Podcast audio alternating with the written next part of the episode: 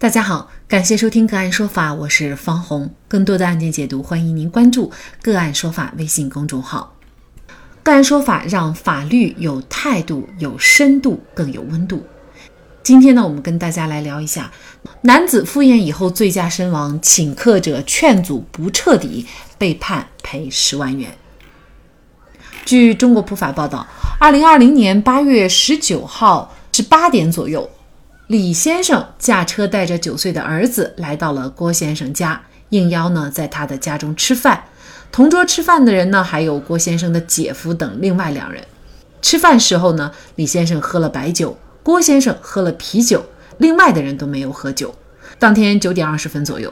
李先生喝酒以后，驾着轿车载着自己九岁的儿子驶往广元市城区方向。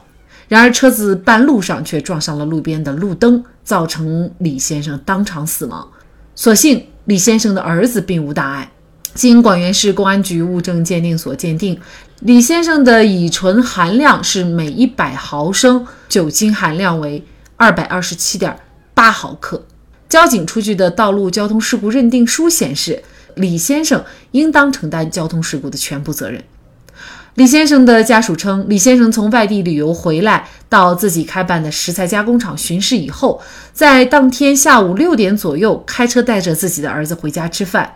在路过郭先生家的时候呢，就被他叫住，挽留李先生吃饭喝酒。因为外出旅游好几天都没有回家了，于是呢，李先生说不喝酒，想回家吃饭。但是呢，郭先生再三挽留，李先生就盛情难却，只有下车带儿子在他家吃饭喝酒。那吃完饭以后，李先生要回家，但是郭先生等人在明知道李先生要驾车，却并没有进行劝阻，也没有履行照顾、看管、护送或及时通知他妻子的义务，在李先生醉酒的状态下，仍然让李先生驾车离开，最终李先生出车祸身亡。事发以后，郭先生向李先生家属支付了五万元，但是双方针对赔偿没有办法达成协议。二零二一年的一月，李先生家属向法院起诉，请求判令郭先生等人担责百分之六十，赔偿六十多万元。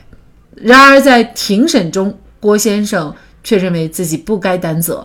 他说，当时是大家旅游完了以后回家，在群里聊天儿，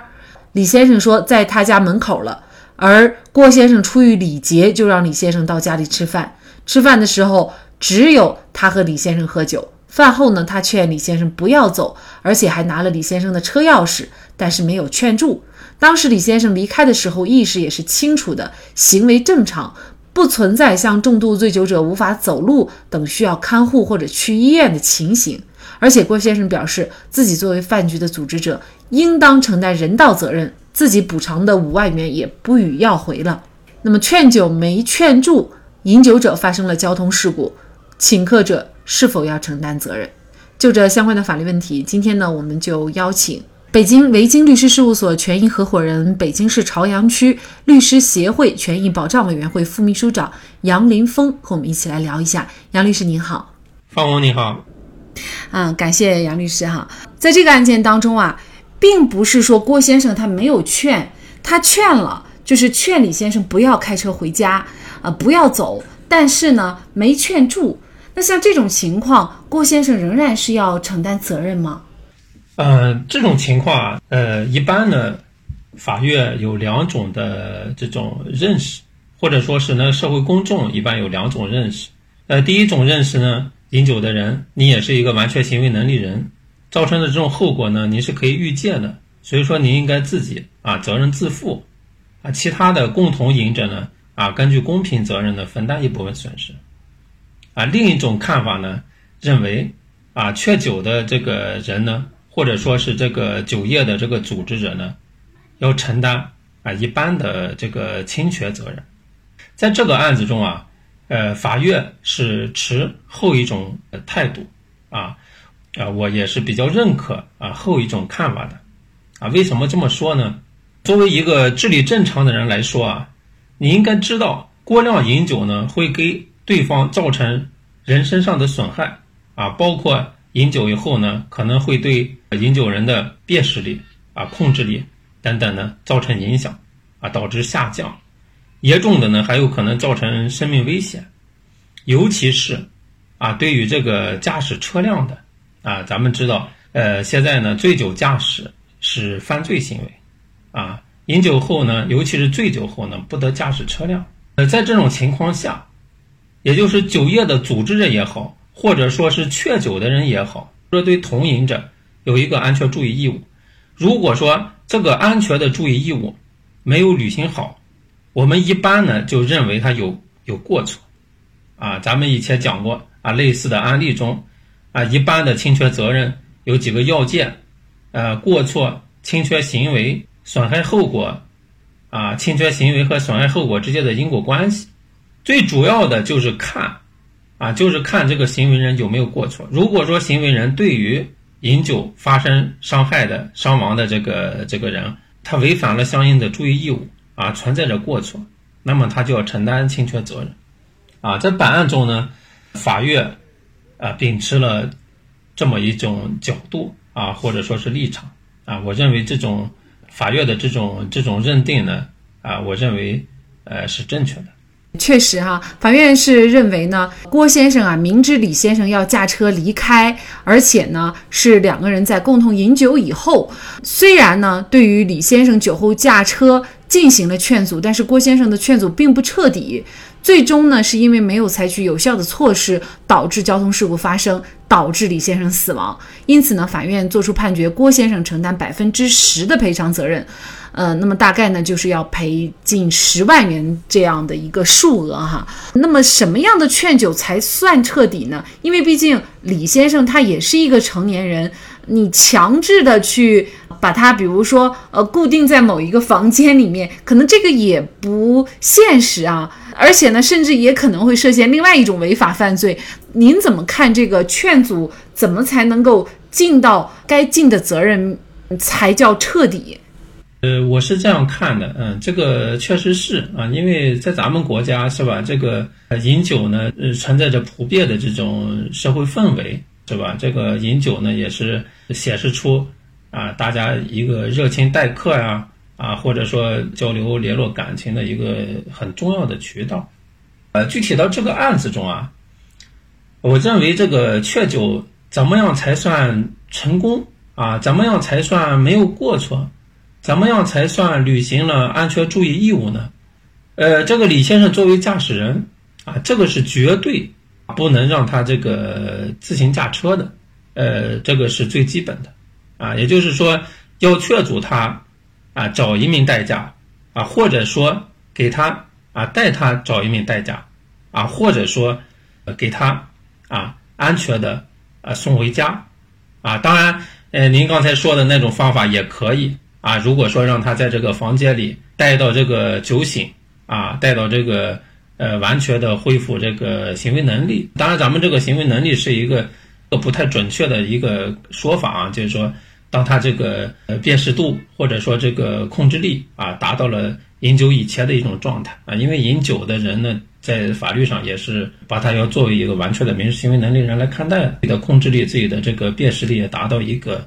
呃一个饮酒前的一个状态，呃，达到这几种结果的话，呃，从法律上啊就可以说啊他劝酒成功了，或者说是他没有过错啊，不需要再行承担。这个相应的赔偿责任，郭先生哈，他自己觉得不该承担责任的原因是什么呢？他觉得，呃，当时李先生离开的时候，他意识是很清楚的，而且呢，行为也很正常，所以他并没有认为，就是这李先生呢，他是属于重度醉酒的一个情况。那么，像作为这一起同桌饮酒的这些人，或者是酒桌的聚餐的组织者，我怎么来判断这个人他是否是处于一种醉酒状态，还是说他意识比较清楚？其实他是可以除了这个，比如说自己开车以外，采用其他的方式安全回到家的。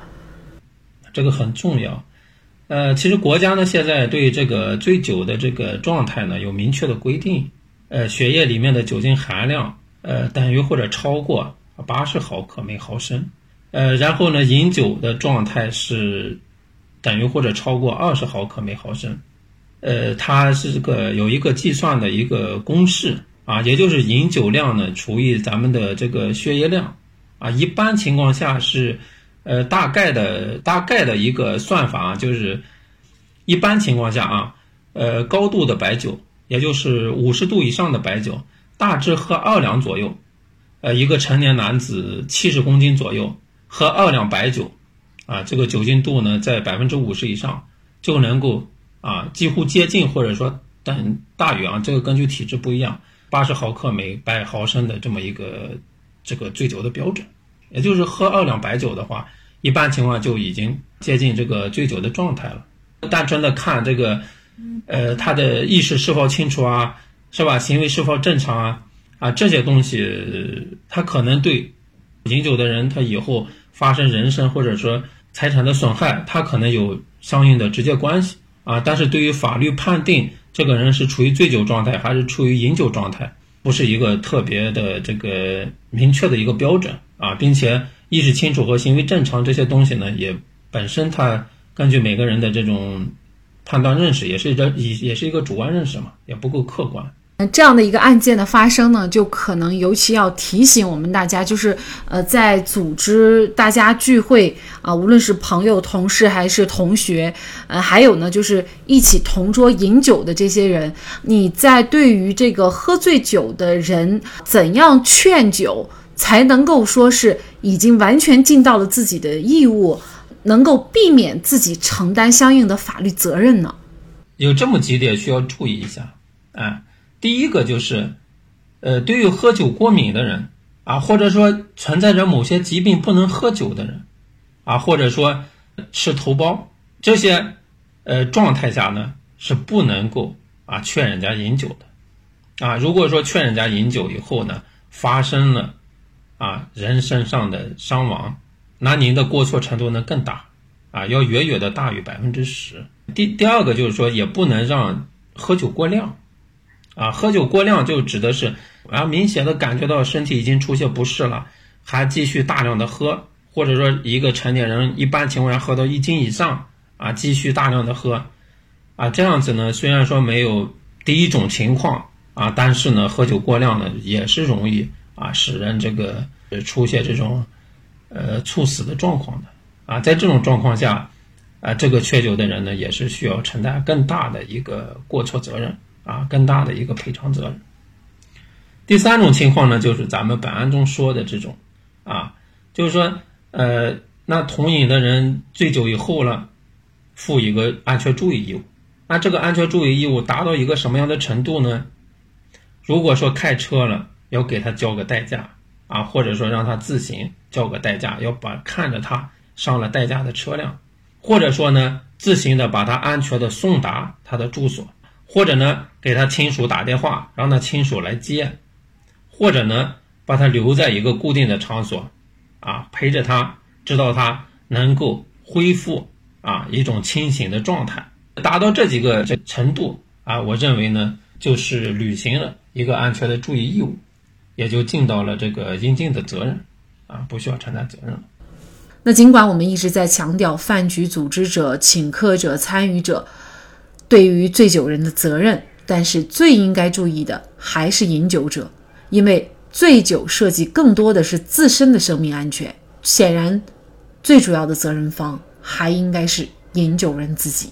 好，在这里再一次感谢北京维京律师事务所权益合伙人、北京市朝阳区律师协会权益保障委员会副主任杨林峰。那更多的案件解读以及呢我们的线上视频讲法内容呢，欢迎大家关注我们个案说法的微信公众号。另外，您有一些法律问题需要咨询，都欢迎您添加幺五九七四八二七四六七这部手机号的微信号向我们进行咨询，我们会将您的问题转给我们专业资深的律师进行解答。好，感谢您的收听，我们下期节目再见。